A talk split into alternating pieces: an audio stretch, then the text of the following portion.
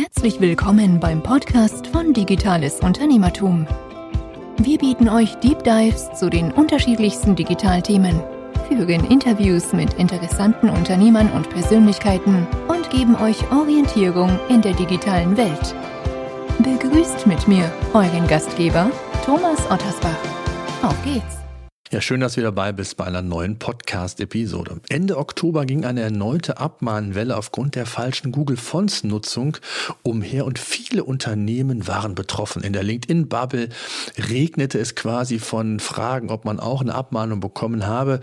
Und immer noch ist richtig Bewegung in dem Thema und viele offene Fragen haben nicht nur mich erreicht, sondern ich habe auch bei LinkedIn gefragt, ob ihr Fragen an meinen Gast habt, an Rechtsanwalt Stefan Schmidt von der Kanzlei TCI Rechts Rechtsanwälte. Er ist sehr tief in dem Thema drin und äh, wird uns sicherlich ja die vielen Fragen beantworten können. Und äh, ich kann schon mal teasern, es gibt zwar unterschiedliche Arten von Abmahnung, wo man auch unterschiedliche Inhalte verpackt hat. Auch da gilt es, was die Handhabung mit der Abmahnung angeht, ähm, unterschiedlich vorzugehen. Das nun mal vorweg. Ich habe auch äh, die eine oder andere Frage per Sprachnachricht von euch erhalten. Das finde ich großartig. Ich würde an der Stelle gerne nochmal den, ja, den neuen Dienst ähm, kundtun. Und zwar unter digitales-unternehmertum.de slash Feedback könnt ihr mir eine Sprachnachricht übermitteln. Per Knopfdruck, egal vom, ob vom Smartphone, Tablet oder direkt vom Rechner. Ihr müsst nichts machen, außer den Knopf drücken, sprechen und es dann äh, an mich senden quasi. Das wird alles dann ja, per Knopfdruck gemacht. Und dann könnt ihr mir Feedback gerne zum Podcast, aber auch Themenwünsche, die ihr gerne mal in einer der nächsten Podcast-Episoden vielleicht hören wollt, auch gerne übermitteln. So, bevor wir aber so richtig ins Thema einsteigen, Stefan, schön, dass du Zeit gefunden hast. Äh, stell dich doch kurz, kurz selbst vor, wer bist du und was machst du und dann steigen wir so richtig ins Thema ein. Ich glaube, es gibt einiges zu besprechen. Hallo Thomas, das mache ich sehr gern. Zunächst natürlich vielen Dank für die Einladung. Ähm, wie du schon gesagt hast, bin ich Rechtsanwalt und äh, Fachanwalt für IT-Recht, jetzt schon seit einigen Jahren und bin äh, Partner der Kanzlei TCI Rechtsanwälte. Wir haben äh, drei Standorte in Mainz, Berlin und München beschäftigen uns quasi ausschließlich mit äh, dem Recht der neuen Medien, wie man so schön sagt, IT-Recht, Telekommunikationsrecht, Datenschutzrecht. Machen also nichts anderes, äh, können halt dann auch nichts anderes mehr. Ha? Sehr schön. Ja, bevor wir so richtig einsteigen, vielleicht kannst du mal unsere Zuhörer, Zuhörerinnen mal so auf einen gemeinsamen Nenner bringen. Was ist der Sachverhalt mit den Google Fonts und was ist das Kritische an dieser Geschichte, dass wir da vielleicht einfach mal kurz alle auf einen Nenner bringen?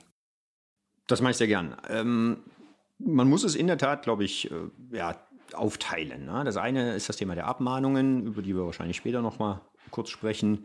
Und das andere ist die Frage, ähm, wie ist denn die Einbindung von Google-Fonds datenschutzrechtlich zu bewerten? Das Problem ist, wie ja, quasi jede Übermittlung oder potenzielle Übermittlung von personenbezogenen Daten in einen sogenannten Drittstaat. Also wir Datenschutzrechtler sprechen von, von Drittstaaten, nämlich dann, wenn das Daten sind, äh, Staaten sind, die äh, nicht zur EU gehören und wo es auch keinen sogenannten Angemessenheitsbeschluss gibt oder wo ein bisschen flapsig gesagt sozusagen unklar ist, ob denn das Datenschutzniveau, was in der Europäischen Union herrscht, dort auch eingehalten wird. So, und Google ist, die Google Inc. ist nun mal eine amerikanische Firma, gibt es auch entsprechende europäische Niederlassungen, aber das Problem, das Grundproblem ist, dass bei der Nutzung von Google Fonts auf Webseiten und deren dynamische Einbindung, also dann, wenn ich die, die Fonts, die Schriftarten eben nicht lokal auf meinem Server, auf meinem Webserver speichere, sondern äh, mit einem kleinen Codeschnipsel quasi den Browser des Webseitenbesuchers veranlasse, sich diese jeweils dynamisch von einem Google-Server abzurufen, ähm, dann wird potenziell eben eine IP-Adresse, nämlich die des Webseitenbesuchers, an Google übertragen. Und dann stellt sich in der ersten äh, ja, Stufe sozusagen die Frage, äh, wohin wird die denn übertragen? Da ist auch schon quasi der, einer, einer der ersten Knackpunkte der, der Abmahnung, nämlich die Frage, steht das denn überhaupt fest, dass diese IP-Adresse tatsächlich nach Amerika übertragen wird oder wird sie nicht in Wirklichkeit vielleicht an ein europäisches Rechenzentrum von Google übertragen, was bei der sozusagen Lastverteilung im Internet ja nicht ganz ungewöhnlich wäre, ne? dass man den, den lokalen nächsten Server quasi äh, anweist, da die Schriften auszuliefern. Aber das ist das Grundproblem in a nutshell, dass ich eben bei Google, bei der Nutzung von Google Fonts das Risiko habe, dass die IP-Adresse des Webseitenbesuchers an einen sogenannten unsicheren Drittstaat, in dem Fall eben die Vereinigten Staaten, übertragen wird. Bevor es mit dem Podcast weitergeht, möchte ich dir die Content Suite von PageRangers vorstellen. Du legst Wert auf hochwertige Textinhalte für deine Webseite und möchtest die Inhalte perfekt auf die Wünsche deiner Zielgruppe abstimmen und gezielt Sichtbarkeit bei Google aufbauen?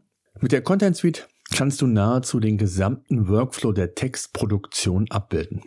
Angefangen von der Keyword-Recherche und der Themenfindung bis hin zu diversen weiteren Analysen, die du auf Knopfdruck umsetzen und für dein Briefing und die spätere Textproduktion entsprechend verwenden kannst. Du sparst extrem viel Zeit und Geld.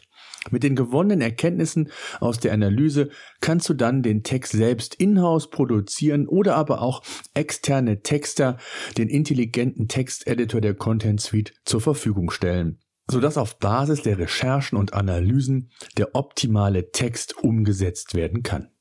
Ganz wichtig in dem Zusammenhang ist, die Textproduktion sollte niemals als einmalige Sache gesehen werden.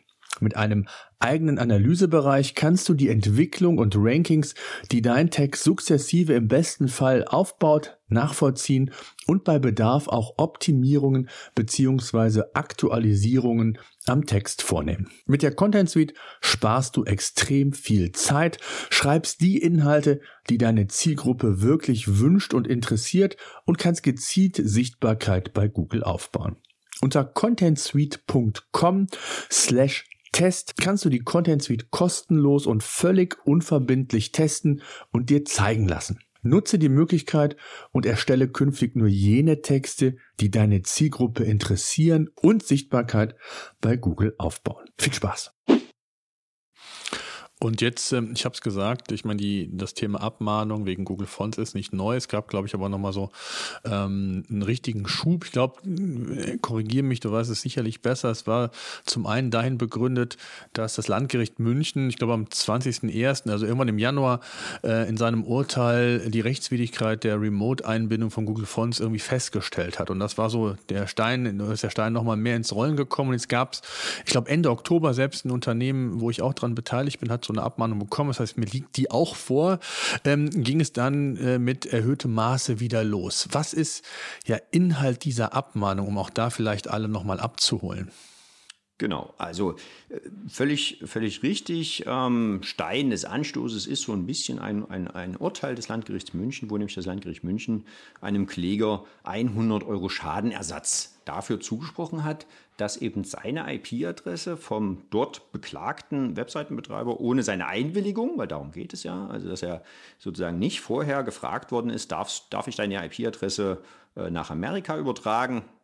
Ähm, dem Kläger wurde dort eben ein, ein Schadenersatz von 100 Euro zugesprochen. Und dieses Urteil ist natürlich ein bisschen äh, Wasser auf die Mühlen derer, die sagen, ähm, schon die Verletzung von Datenschutzvorschriften hat quasi einen, Schadenersatz oder einen Schadenersatzanspruch zur Folge. Und wir haben dann in der Folge, in den, in den Wochen danach, immer mal so ein paar ja, Schreiben von Privatpersonen gesehen, ja, die gesagt haben, ich war auf deiner Webseite. Ähm, äh, dort ist, keine Ahnung, kein richtiger Consent-Banner oder eben Google Fonts und deswegen kriege ich jetzt hier 100 Euro, bitte zahl. Und so im ja, September ging das los, ja, dass dann ähm, zwei Kanzleien sind es im Wesentlichen, zumindest nach unserer Information, die eben im ganz großen Stil dann entsprechende Schreiben verschickt haben und von den Unternehmen unterschiedliche Beträge gefordert haben. Es gibt eine Kanzlei, die verlangt immer 170 Euro, es gibt eine Kanzlei, da sind es ein bisschen was über 200 Euro. Ich will jetzt hier auch gar keine Namen nennen, weil das kann sich quasi auch jeder selber ergoogeln. Ähm, aber Vorsicht, eventuell werden dabei personenbezogene Daten nach Amerika übertragen. ähm, und was äh, diese Schreiben lauten im Grunde genommen sinngemäß, äh, wir haben im Namen unseres Mandanten oder unser Mandant hat äh, die Webseite besucht, hat festgestellt, dass sie äh, Google Fonts nutzen und hat jetzt hier einen Schadenersatzanspruch.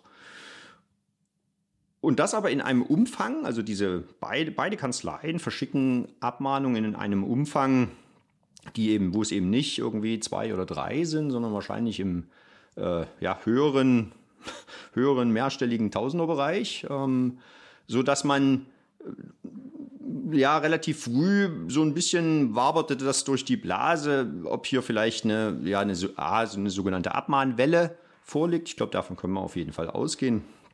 Und B, ob diese Abmahnungen nicht vielleicht rechtsmissbräuchlich sind. Ja, weil ähm, der Abmahner, also der Mandant, der da von, seiner, von seinem entsprechenden Anwalt vertreten wird, diese Webseiten quasi absichtlich besucht, ja, um eben genau diesen Schadenersatz, vermeintlichen Schadenersatzanspruch zu provozieren. Ja, also er geht auf eine Website, sagt so, jetzt bin ich auf der Website gewesen, da sind Google Fonts installiert und dann zack, Abmahnung raus, 170 Euro. Ähm, und äh, wir haben dann angefangen, mal zuerst in einem eigenen Mandantenkreis so ein bisschen Abmahnungen zu sammeln. Haben schnell festgestellt, hoppla, die, die Aktenzeichen äh, zumindest bei einem der beiden Abmahner steigen doch äh, rapide an und haben dann über Twitter, über LinkedIn aufgerufen, uns doch einfach Aktenzeichen und die in der Abmahnung vorhandenen Daten zu schicken und haben wir eine kleine Sammlung angelegt und sind dann relativ schnell zu dem Ergebnis gekommen, dass aus unserer Sicht, sagen wir das ein bisschen vorsichtig formulieren, aus unserer Sicht da äh, Rechtsmissbrauch vorliegt, weil eben offensichtlich mit einem aus unserer Sicht offensichtlich mit einem Crawler gearbeitet wird. Also da sitzt keine natürliche Person und besucht die Webseiten, sondern das Ganze passiert offensichtlich automatisiert. Woher wissen wir das? Das wissen wir daher, dass uns, weil uns Abmahnungen vorliegen, wo der Erfassungszeitpunkt, also in jeder Abmahnung ist ein Screenshot beigefügt mit Datum und Uhrzeit auf die Sekunde genau und uns liegen teilweise Abmahnungen vor, wo dieser Erfassungszeitpunkt auf die Sekunde genau gleich ist. also wo der Abmahner behauptet, ich war in der gleichen Sekunde äh, auf mehreren Webseiten und habe einen Schadenersatzanspruch. Da liegt der Rechtsmissbrauch halt irgendwie nahe. Ja? Absolut. Ja, ja, absolut. Äh, bevor wir so ein bisschen auch auf darauf eingehen, wie man jetzt damit umgehen soll. Es gibt ja viele verschiedene manche, äh, ich weiß nicht, wie die, ob die Schreiben gleich aufgebaut sind inhaltlich. Du hast gesagt, es sind eben unterschiedliche Beträge. Also ich habe die Variante mit 170 Euro vorliegen, äh, gibt dann wohl scheinbar auch noch eine mit über ähm, 200 Euro. Die Frage, die sich ja jetzt erstmal viele stellen, ist, ähm, wie man jetzt reagieren soll. Soll man überhaupt reagieren? Äh, kann man überhaupt in dem Maße davon ausgehen, dass dem nachgegangen wird? Haben die die Hoffnung, dass, äh, ich, du hast es gesagt, von, von mehreren tausend, vielleicht sogar zehntausend 10.000 äh, ein gewisser Prozentsatz das einfach überweist und hofft, dass das damit äh, erledigt ist. Was würdest du sagen? Also, was ist die richtige Vorgehensweise? Reagieren, nicht reagieren? Was würdest auch, du empfehlen? Auch da liegt natürlich quasi eine, ein zweistufiger Vorgang vor. Nämlich, das erste ist, ich muss mir natürlich meine Webseiten anschauen. Ja, also, wenn Sie, äh, wenn man eine solche Abmahnung bekommt, dann hat man in irgendeiner Form Google Fonts offensichtlich ähm, dynamisch eingebunden. Ja? Und alleine das Risiko, sagen wir es mal, formulieren wir es mal so, alleine das Risiko, dass damit eben eine, eine unzulässige Übertragung stattfindet, sollte man doch bitte beenden, indem man äh, Google Fonts entsprechend äh, entweder lokal einbindet oder eben eine andere Schriftart benutzt. Ähm, auf jeden Fall von der dynamischen Einbindung sozusagen Abstand nimmt. Und das Problem dabei ist ein bisschen, dass das natürlich ähm, nicht nur die reine Einbindung von Google Fonts betrifft, ähm, sondern das betrifft natürlich auch andere Google-Dienste. Ja? Also wie zum Beispiel Recapture, da werden die Fonts geladen, ähm, auch bei YouTube. Also wenn Sie irgendwie auf Ihrer Webseite einen, einen YouTube-Player äh, quasi integriert haben, dann lädt auch der irgendwann Fonts nach, ja, um eben entsprechend in dem Frame die Schriften anzuzeigen. Also das sollte man eben auf den Prüfstand stellen als Unternehmen und sich angucken, was nutze ich da eigentlich und bin ich da rechtlich denn jetzt vor allem eben datenschutztechnisch sozusagen auf der, gut aufgestellt. Das Zweite ist, wie gehe ich mit der Abmahnung an sich um? In der Tat sind es zwei verschiedene, will nicht sagen Varianten, aber zwei verschiedene ähm, äh, ja, Inhalte. Beide wollen Geld. Der eine sagt relativ klar, ähm, wenn du die 170 Euro zahlst, lasse ich dich in Ruhe, ja, lässt sich seinen vermeintlichen Abspruch, Anspruch sozusagen abkaufen. Der andere ähm, macht aber neben der Zahlung auch noch eine Auskunft geltend. Ja, also er sagt ähm, nach Artikel 15, äh, der, der, die, die sich mit der Datenschutzgrundverordnung schon mal beschäftigt haben, kennen das vielleicht oder auch die kennen es aus dem Unternehmen, ja, das Betroffene, ja, also die, deren Daten verarbeitet werden, ein Auskunftsrecht haben gegen den der Daten verarbeitet, also gegen den Verantwortlichen. Und dieses Auskunftsrecht wird in der zweiten Abmahnvariante mit geltend gemacht. Deswegen muss man da ein bisschen unterscheiden. Ich würde bei der ersten Variante im Moment sagen, Das kann man im Grunde genommen ignorieren. Man kann es zurückweisen, man kann auf den Rechtsmissbrauch verweisen, äh, man kann es aber auch als Unternehmen, würde ich im Moment sagen, ignorieren und abwarten, ob denn äh, der Abmahner tatsächlich irgendwann irgendwo mal eine Klage erhebt. Uns ist keine bekannt, bisher nicht. Ähm, uns sind diverse, diverse Feststellungsklagen, also quasi die Gegenrichtung bekannt, ja, wo Kollegen hingegangen sind mit ihren Mandanten oder im Moment aktiv sind und sagen, wir lassen vom Gericht feststellen, dass dieser Anspruch nicht besteht. Ja, also negativer Feststellungsanspruch. Bei der zweiten äh, Variante ist es so, dass man sich Gedanken darüber macht, machen muss, wie gehe ich mit diesem Auskunftsverlangen um. Weil ein, die, die Nichtbeantwortung eines solchen Auskunftsverlangens ist halt dummerweise auch wieder äh, ein Datenschutzverstoß, ja, Bußgeld bewährt. Das heißt, da sollte man aus meiner Sicht schon reagieren. Im Moment äh, kann man bei den mir vorliegenden Abmahnungen oder uns vorliegenden Abmahnungen dieses Auskunftsschreiben auch zurückweisen, nämlich schlichtweg, weil die Vollmacht äh, dafür nicht ausreichend ist. Da muss eine Originalvollmacht vorliegen. Und wir haben bei dieser zweiten Abmahnvariante auch die Spezialität, dass wir äh, Abmahnungen haben, wo der vermeintliche Mandant ein Mann ist. Ähm, und dann haben wir Abmahnungen, wo der vermeintliche Mandant, also ist der gleiche Name, will ihn jetzt nicht nennen, wie gesagt, man kann das googeln, aber lassen wir jetzt mal außen vor, plötzlich eine Frau ist. Na, ähm, also es bestehen durchaus sozusagen schon Fragen oder starke Zweifel an der Identität dieses, dieses Mandanten, ob es denn in Tat dazu kommt noch, dass die Adresse, die jetzt in den neuesten Varianten der Abmahnung angegeben wird, ein Bürocenter in, in Berlin ist. Also da gibt es keine Wohnung, da kann der vermeintliche Mandant also eigentlich nicht wirklich wohnen. Also es gibt da schon Zweifel, ob es den, ich würde fast sagen, ob es den tatsächlich gibt. Und deswegen kann man diesen Auskunftsanspruch zurückweisen. Man sollte das aber dann eben auch tun, ja, damit man da die gesetzliche Frist, das sind vier Wochen, einhält und eben nicht ein Auskunftsverlangen einfach unbeantwortet lässt, sollte man da kurz und knackig das wegen äh, Zweifeln an der Identität sozusagen zurückweisen und ja, bestenfalls noch auffordern, eben die Identität äh, nachzuweisen. Klammer auf, natürlich wird dieses Auskunftsverlangen quasi nichts bringen, ja, weil man wird ja diesen, diese IP-Adresse, also mehr hat man ja nicht. Man hat bestenfalls die IP-Adresse, die der Abmahner mitschickt und sagt, das ist meine gewesen. Vielleicht findet man die in seinen Logfiles. Wir haben ganz viele Fälle, äh, wo äh, die Unternehmen sagen, wir haben in unseren Logfiles gesucht, wir finden die IP-Adresse gar nicht. Ähm, das heißt, viel Auskunft zu erteilen ist da nicht, ne? außer das, was mit der Abmahnung übermittelt worden ist. Das liegt natürlich dann im Unternehmen vor und dann muss ich sagen, ja, vor Ihrer Abmahnung habe ich zu Ihrem Mandanten gar keine Daten gehabt oder habe ich zu, ja, zu Ihrem Mandanten keine Daten gehabt. Seit der Abmahnung habe ich halt die Daten, die Sie mir mit der Abmahnung übermittelt haben. Also das muss man sozusagen zwischen diesen zwei Varianten so ein bisschen unterscheiden. Mhm. Also wichtig ist schon, dass man, dass man das, äh, diesen Zustand verändert. Ne? Also auf jeden Fall versuchen, ähm, du hast es gesagt, entweder die Google Fonts lokal quasi auf den Server zu bringen oder andere oder alternative ähm, Schriftarten zu nehmen. Ich glaube, Google Fonts alleine bietet ja 1400 verschiedene Varianten. Also es sind schon sehr viele, da muss man schon aufpassen. Und es gibt viele ähm, Google Fonts Checker, äh, die einem das abnehmen, hätte ich bald einfach bei Google eingeben und, und dann kriegt man da entsprechende Werkzeuge, wo man das prüfen kann, ob man da selbst betroffen ist oder nicht. Ich habe es dann mh, hm, bei uns auch gemacht. Ähm, da gibt es für WordPress, viele nutzen ja WordPress als, als Content Management System, da gibt es Plugins. Ich habe beispielsweise OMGF genommen, das als Tipp vielleicht einfach nur. Das muss man nur aktivieren, einmal speichern und dann ist das Problem behoben. Ja, dann sind die lokal wirklich verfügbar gemacht worden und man hat genau diese Problematik, die du eben auch geschildert hast, dann nicht mehr. Also das ist auf jeden Fall zu empfehlen. Ich glaube, es ist ganz spannend, wenn wir mal so die eine oder andere Frage mal aus der Community aufnehmen, weil es sind ganz spannende dabei, auch unterschiedliche äh, Fragen. Der Mirko beispielsweise als Betroffener fragt, wie stelle ich sicher, dass Techniken sich nicht stets nach einer gewissen Zeit gegen uns wenden? Bei der ursprünglichen Einbindung von Google Fonts bestand ja kein Problem. Also ich habe damals ein Template gekauft, ist schon eine Weile her, und ähm, Jahre später plötzlich ist die Technik dann scheinbar nicht mehr erlaubt und man wird abgemahnt. Ähm, ich kann es als Designer, Webseitenbetreiber nicht ununterbrochen nach Gesetzen oder veränderten Gesetzesbestimmungen Bestimmungen scannen, um Änderungen rechtzeitig zu erfassen? Das ist, äh, alleine über die Frage könnten wir jetzt wahrscheinlich zwei Stunden hier zusammen sprechen. Ähm,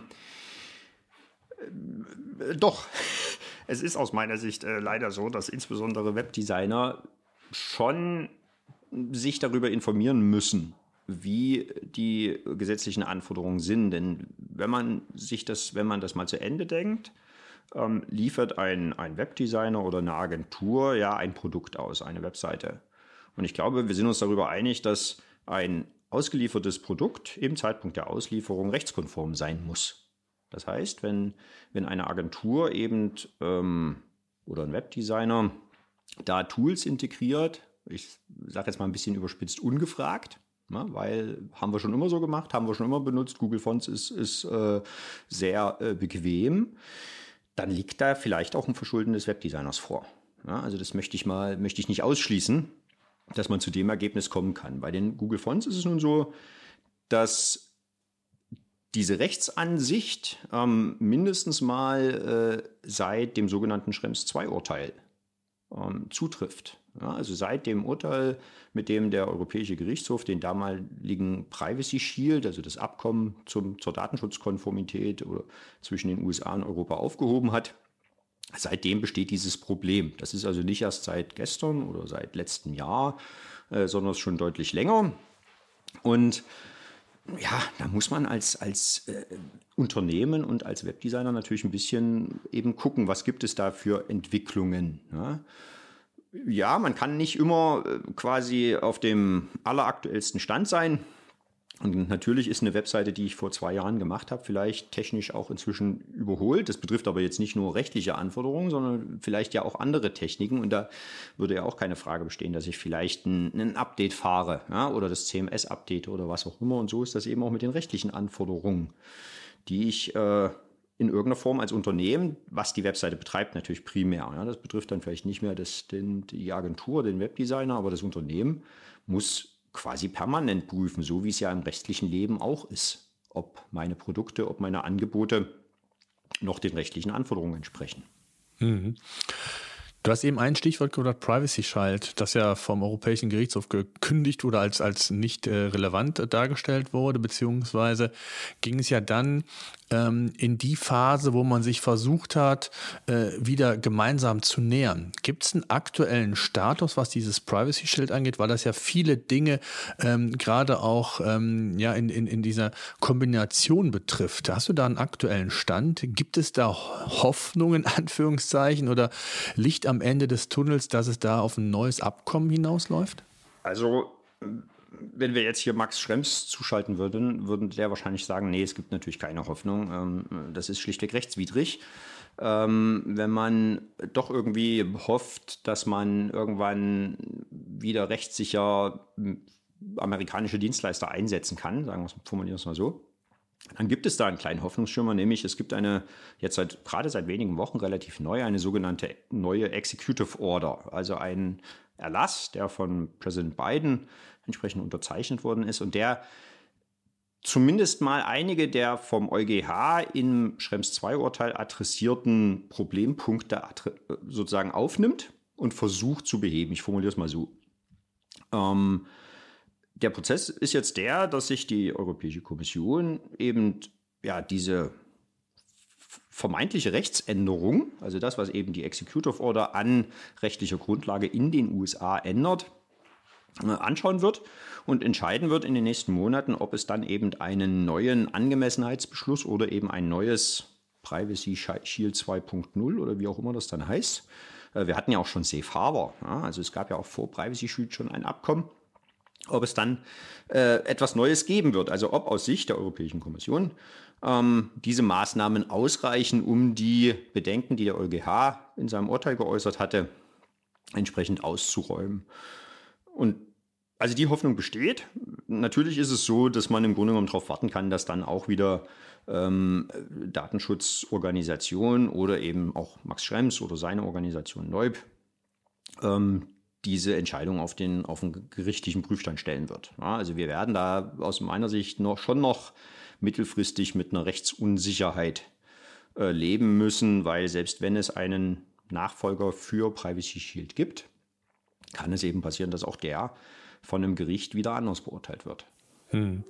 Ja, zumal das ja auch viele, äh, ich sag mal, ganz diese klassischen Software-as-a-Service-Lösungen oder auch Cloud-Dienste generell ja im Grunde genommen alle betreffen. Ne? Und da gibt es ja immer diese, ja, dieses Damoklesschwert, äh, gehe ich als Unternehmen, nutze ich diese Dienste, nutze ich sie nicht? Da war dieses Privacy Shield zumindest so ein, ein Anker, wo man immer sich drauf ähm, zurückberufen konnte. Und der ist jetzt im Grunde genommen ja von jetzt auf gleich eigentlich entzogen worden. Und es gibt natürlich viele, die da natürlich äh, hoffen, dass es da in Anführungszeichen so eine Art Nachfolger gibt. Ne? Genau. Also es ist natürlich so, dass es auch jetzt äh, Möglichkeiten gibt. Es gibt zum einen natürlich technische Möglichkeiten. Es gibt äh, auch amerikanische Cloud-Andienste, wo ich zum Beispiel mit Verschlüsselung arbeiten kann und eben nur der Kunde den Schlüssel hat. Ja, das ist so ein so ein Ansatz, so ein, so ein äh, Two-Key, ja, Ansatz im Grunde genommen und wo eben der Anbieter den einen der Schlüssel nicht hat, ne? also sprich auf die Klardaten gar nicht zugreifen kann, sondern eben nur die Cloud-Basis zur Verfügung stellt. Klammer auf, das funktioniert natürlich nicht mit jedem Dienst. Also wenn Sie, wenn man Office 365 nutzen will, äh, gibt es zwar auch Dienste, die das in ähnlicher Form anbieten, aber man hat da natürlich ähm, zumindest an der einen oder anderen Stelle auch ein paar Funktionsverluste, weil die eben mit verschlüsselten Daten bestimmte Funktionen nicht funktionieren.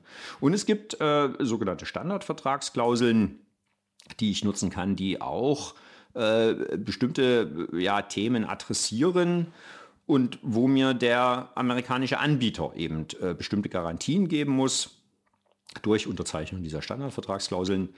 Ähm, und wenn ich das flankiere mit entsprechenden technischen Maßnahmen, dann kann ich schon ein bisschen was tun, um das Risiko zu minimieren.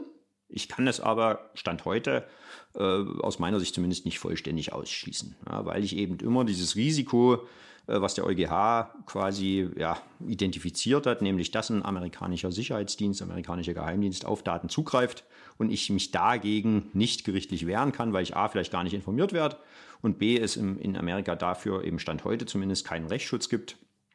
Ähm, das ist ja sozusagen das Hauptproblem, was in, in Privacy Shield, ähm, was bei Privacy Shield bestand und in Schrems 2 dann entsprechend äh, ja, vom EuGH äh, herausgearbeitet wurde. Hm. Ich würde gerne eine Sprachnachricht ähm, mal hinzunehmen, auch mit, mit spannenden Fragen. Da vielleicht nur der kurze Hinweis, ist ja ein recht neuer Service. Wer Lust hat, mir Feedback oder auch Fragen hat zu dieser Podcast-Episode generell auch Themenwünsche, einfach digitales-unternehmertum.de slash Feedback. Dann könnt ihr mir äh, eure Sprachnachricht direkt übermitteln. Und das hat der Michael gemacht. Und die erste seiner drei Fragen würde ich jetzt gerne mal einspielen.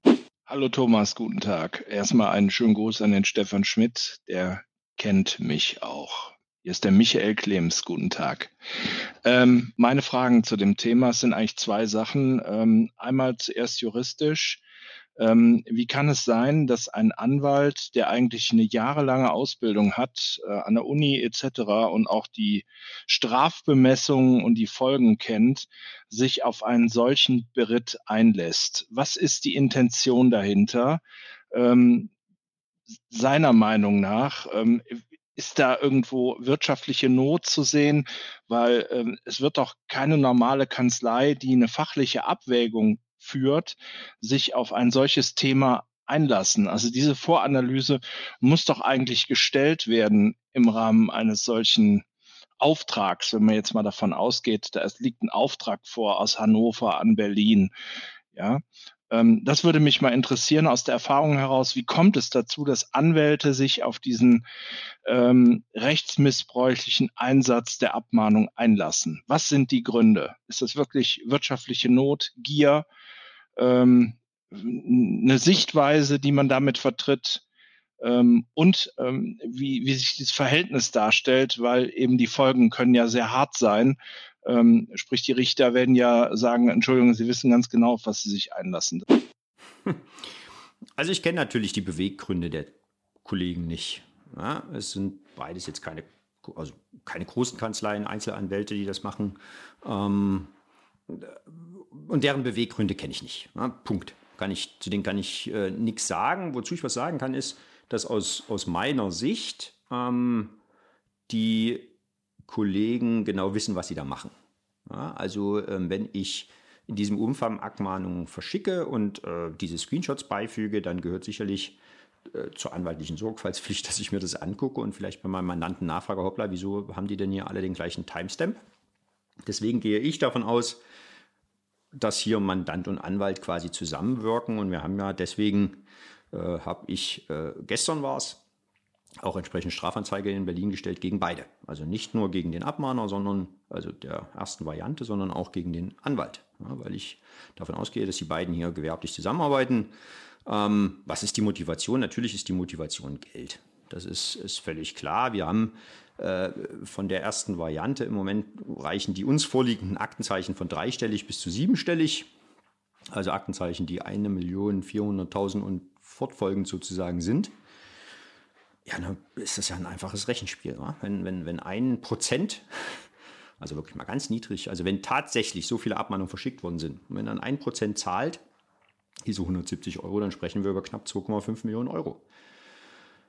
Jetzt weiß ich natürlich nicht, ob so viele Abmahnungen tatsächlich verschickt worden sind oder ob da Aktenzeichen ausgelassen sind oder was, aber wir haben eben auch Abmahnungen, wo die Aktenzeichen quasi fortlaufend sind, deswegen spricht einiges dafür.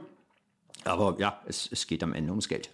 Völlig klar. Und wenn ich, äh, vielleicht ist die Überlegung, wenn ich sozusagen genug Geld damit mache, dass ich dann nachher nicht mehr als Anwalt tätig sein muss. Ich weiß nicht oder im besten Fall nicht mehr darf oder wie auch immer. Wie, wie das, oder nicht mehr darf. Das auch das könnte jetzt vielleicht die, die Folge sein. Ja. ja, ja. Die zweite Frage von Michael geht eigentlich genau in die Richtung. Ich würde sie gerne trotzdem nochmal einspielen. Wie kommt es zu solchen Allianzen? Ähm, diese zwei ähm, Protagonisten müssen ja irgendwo zusammenfinden, ja. Ist das eine Ansprache eines in Anführungszeichen notleidenden Mandanten, der also irgendwelche Bilder im Netz hat und sagt, ah, damit kann ich jetzt ein Geschäftsmodell aufziehen. Ich spreche jetzt nicht von dem, der wirklich sagt, ich werde jetzt hier irgendwie verletzt und wir müssen dem am Ende bereiten, sondern wie kann es zu so einer Konstellation kommen? Ja, findet sich da da müssen sich ja zwei finden, ja. Das ist der Hintergrund, ja. Wie kommt es eigentlich dazu? Was ist so sein Erfahrungswert bei solchen, äh, ich sage jetzt mal Massenabmahnungen? Wie finden da die Protagonisten irgendwie zusammen, ja? Also ich habe einen Rücklauf aus dem Netz, ähm, dass also Anwälte also regelmäßig angesprochen werden zum Beispiel aus, von Fotografen nach dem Motto, hier, ich habe da was Interessantes, da können wir richtig Geld mitziehen. Da kann ich im Grunde genommen nichts zu sagen. Also wie wie äh, Mandant und Abmahnkanzlei zusammenfinden. Dazu kann ich nichts sagen. Ähm, es ist auch so, dass die meisten auch in, von den bisherigen Abmahnwellen, ne, die es da vor Jahren mal gab, ähm, sind auch in der Regel Mandant und Anwalt jeweils wieder von der Bildfläche verschwunden. Deswegen, das sind keine Kanzleien, die wir irgendwie vorher schon mal kannten, ja, die vorher irgendwie schon mal aktiv geworden sind. Also auch die äh, beide Abmahner berufen sich ja darauf, dass sie quasi Mitglied einer wie auch immer gearteten Interessengemeinschaft sind, die den Datenschutz schützt. Also nicht, nicht derselben, sondern unterschiedlicher. Aber wenn man dann auf die entsprechenden Webseiten geht, steht dann doch wieder nur der eine Mandant da irgendwie im Impressum. Ähm, ich weiß nicht, wie die zusammenfinden. Kann ich wirklich nichts zu sagen. Hm. Die dritte Frage äh, würde ich auch gerne nochmal ähm, einspielen. Wie muss man sich einfach das wirtschaftliche Verhältnis jetzt vorstellen? Also die Abmahnungen laufen, 170 Euro oder mehr fließen auf irgendwelche Konten. Wird das Geld dann umverteilt? Ja, weil wenn der Anwalt nur mit der Sache Geld verdient, ist es die eine Seite, aber der andere kann man sich kaum vorstellen, dass er aus irgendwelchen ethischen Gründen, weil er den Datenschutz sehr hoch sieht, ähm, sich jetzt damit befriedigt fühlt, dass eben ähm, 900.000 Leute böse oder 1,x Millionen Leute böse Post bekommen haben. Also wie muss man sich das wirtschaftlich vorstellen? Und geht das überhaupt? Ähm, ist das auch rechtmäßig äh, so eine Umschichtung nach dem Motto, du bekommst dann die Hälfte von dem Geld, was auf die Konten eingeht? Das muss ja als Referenz irgendwo auch abgelegt werden. So, das waren meine Fragen. Ich bin gespannt auf den Podcast. Schönen Gruß nochmal. Vielen Dank für deine Mühen und bis bald. Ciao. Das ist wahrscheinlich individuell. Also ich weiß natürlich nicht, äh, ob es da eine Aufteilung gibt, wie eine Aufteilung stattfindet. Ähm, das Konto, was angegeben ist, ist angeblich ein Anderkonto, was auf den jeweiligen Mandanten läuft. Das heißt, das Geld gehört erstmal dem Mandanten. Und die vermeintliche Interessengemeinschaft hat auch auf ihrer Webseite stehen, dass sie äh, Spenden ausschüttet. Und es gab auch vor wenigen Wochen eine Presseerklärung einer Datenschutzorganisation, die gesagt hat, sie hätte so eine Spende gekriegt in einem kleineren Bereich und hat die aber zurückgewiesen, weil sie sozusagen mit dem Rechtsmissbrauch nichts zu tun haben will. Aber in der Tat ist natürlich die, äh, ich sag mal, der, der wirtschaftliche Hintergrund auch für ja, die Vermutung des Rechtsmissbrauchs äh, relevant, weil es ja grundsätzlich so ist, dass der Mandant seinem Anwalt ja eigentlich für jeden Fall mindestens mal eine gesetzliche Gebühr, wenn es die denn gibt in dem Bereich, äh, zahlen muss oder irgendwas zahlen muss. Sagen wir es mal so. Ja? Und wenn jetzt äh, von wie auch immer, wie viel, wie viel tausend auch immer Abmahnungen eben, sagen wir 50 Prozent nicht reagieren, ja? dann müsste es ja eigentlich so sein, dass der Mandant für 50 äh, Prozent dieser Abmahnung seinem Anwalt eine Gebühr bezahlt für die er quasi nichts, keine Gegenleistung hat. Ne? Also er kriegt kein Geld. Ne? Ähm, und das ist so ein Punkt, äh, wo ich eben davon ausgehe, dass es, dass es diese Zahlung nicht gibt, ja, sondern man wird sich eben in Anführungsstrichen nur den Gewinn teilen. Ja? Was eben auch für einen, für einen Rechtsmissbrauch spricht. Wie das Ganze finanziert ist, weiß ich nicht. Ein Großteil der Schreiben kommt tatsächlich per Post. Also irgendjemand muss dafür Porto auch in Vorleistung treten. Ähm, wie das funktioniert, keine Ahnung, weiß ich nicht. Kann ich, kann ich nichts zu sagen. Ich meine ja nicht, also in dem Bereich nicht an. Ja, ja. Ich, äh, ich, ich, du hast es eben schon an, angesprochen, ich, äh, du hast eine einstweilige Verfügung gegen beide oder Nein, hast du eingereicht? Strafanzeige, okay. Ähm, was ist jetzt so die, also wie geht es weiter? Und äh, hast du gegen beide, hast du glaube ich gesagt, Strafanzeige? Was sind so jetzt die nächsten Schritte aus deiner Sicht? Was ist da realistisch? Ja, die nächsten Schritte sind, die, die, die ich mir erhoffe, ist natürlich, dass die Staatsanwaltschaft sich das mal anguckt und aktiv wird ähm, und äh, das vielleicht auch stoppt. Es gibt eben Kollegen, die auch Feststellungsklagen erheben. Das heißt, da ist ein Unternehmen angeschrieben worden, sagt, du kriegst aber die 170 Euro nicht. Im Gegenteil, ich bin der Meinung, das ist rechtsmissbräuchlich. Deswegen habe ich einen Erstattungsanspruch und vor allem habe ich einen, einen Feststellungsanspruch, dass dein vermeintlicher Anspruch nicht besteht. Durch diese Verfahren, wenn die gewonnen werden, wie gesagt, fangen jetzt alle gerade erst an, entsteht natürlich auch wieder eine Kostenlast auf der Seite der Abmahner, wenn sie diese Verfahren verlieren sollten. Ähm, und vielleicht kann man so auch diese Welle quasi brechen, dieses Geschäftsmodell beenden, indem man sagt, hier, pass mal auf, jetzt äh, entsteht hier ein Kostenrisiko auf deiner Seite. Ähm, und zwar ein massives, nämlich dann, wenn mehrere dieser Feststellungsklagen durchgehen, dann wird ja A keiner mehr zahlen ähm, und vielleicht andere auch ihre Kosten geltend machen und ihren Feststellungsanspruch und dann wird es vielleicht auch wieder unwirtschaftlich. Muss man sehen, muss man sehen. Also das ist das, was ich erwarten würde, dass man A eben auf der zivilrechtlichen Schiene mit Feststellungsklagen äh, dem Ganzen begegnet und dass aber hoffentlich eben auch die, die Staatsanwalt und vielleicht ja auch die Rechtsanwaltskammern. Ja? Also ein Rechtsanwalt ist ja, äh, ist ja ein zulassungspflichtiger Beruf und wir haben eine Aufsichtsbehörde, die Rechtsanwaltskammer, dass vielleicht auch die aktiv wird und sagt, hier, Herr Kollege, äh, so geht es nicht. Ja, das, was Sie machen, ist rechtsmissbräuchlich und dann in irgendeiner Form aktiv werden. Es ist wohl so, dass die Kammern Verfahren eingeleitet haben. Das ist das, was man hört. Es gibt auch eine Presseerklärung der Berliner Kammer, so nach dem Motto, wir sind dafür, also für die zivilrechtliche Beurteilung nicht zuständig. da können wir nichts machen. Ähm, und um alles andere kümmern wir uns. Das ist ein bisschen nebulös. Mehr darf sie natürlich auch nicht schreiben. Also sie kann jetzt nicht schreiben, ich, wir gehen hier gegen äh, den Rechtsanwalt XY vor. Aber was man so hört, laufen wohl Verfahren in den Kammern und auch da wird man sehen, was bei rauskommt. Hm. Was ist denn mit denen, die jetzt ja, schon gezahlt haben? Ob 170 Euro oder über 200 Euro? Haben die in irgendeiner Weise einen Anspruch auf Rückzahlung? Gibt es da eine Chance? Ich meine, wenn man das jetzt wieder ins Verhältnis sieht, um da den Aufwand zu betreiben, vielleicht rechtlichen Beispann zu nehmen, dann muss man das natürlich immer so abwägen. Aber gibt es da irgendwie eine Chance? Also wirtschaftlich macht das natürlich keinen Sinn. Ne? Also klar könnte man jetzt diese 170 oder 220 oder was Euro zurückfordern und gegebenenfalls auch einklagen.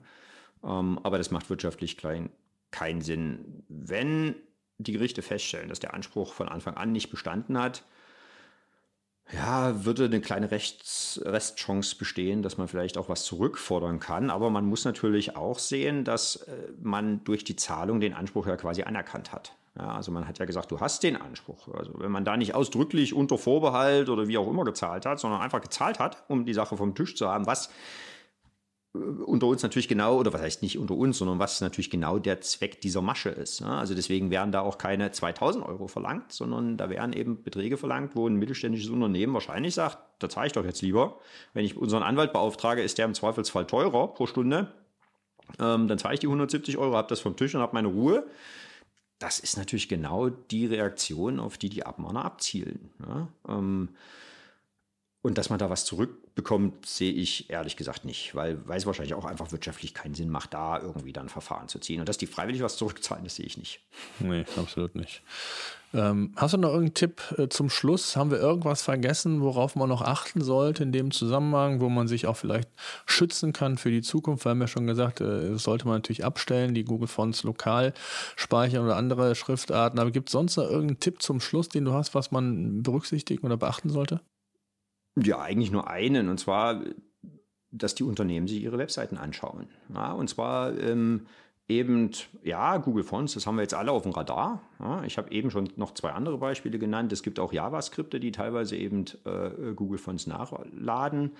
Aber dass man sich die Webseiten eben auch mal dahingehend anschaut und technisch scannen lässt, ja, wo vielleicht noch Datenflüsse stattfinden, die ich gar nicht auf dem Radar habe.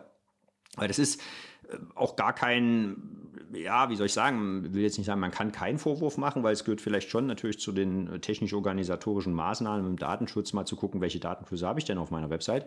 Aber manchmal ist es doch eben so, dass die Agentur äh, da noch äh, gerade bei, bei entsprechenden WordPress-Varianten da noch irgendein Modul einsetzt oder äh, da noch irgendein Feature und plötzlich habe ich doch einen Datenfluss, der nach Amerika geht, irgendwo hin, den ich vielleicht gar nicht kenne ja, oder der mir nicht bewusst ist. Und da ist durchaus mein Appell, äh, nehmt diese Abmahnwelle und das Ungemach, was wir alle damit haben, zum Anlass, äh, euch eure Webseiten nochmal anzuschauen. Ja, ob da wirklich ähm, alles, ich will jetzt nicht sagen, alles abgeschaltet ist, weil, äh, wie gesagt, wir wollen jetzt das Internet nicht abschalten, aber ähm, ob auch die Datenschutzerklärung, die Datenschutzhinweise zu dem passt, was an Features auf der Website vorhanden ist, was an Datenflüssen stattfindet und ob eben alle Sachen, die potenziell in Drittstaaten gehen. Es ist ja auch nicht so, dass ich das alles abschalten muss, aber ich muss es dann eben hinter die, hinter meine hinter mein Consent-Banner packen. Ja, brauche eine Einwilligung.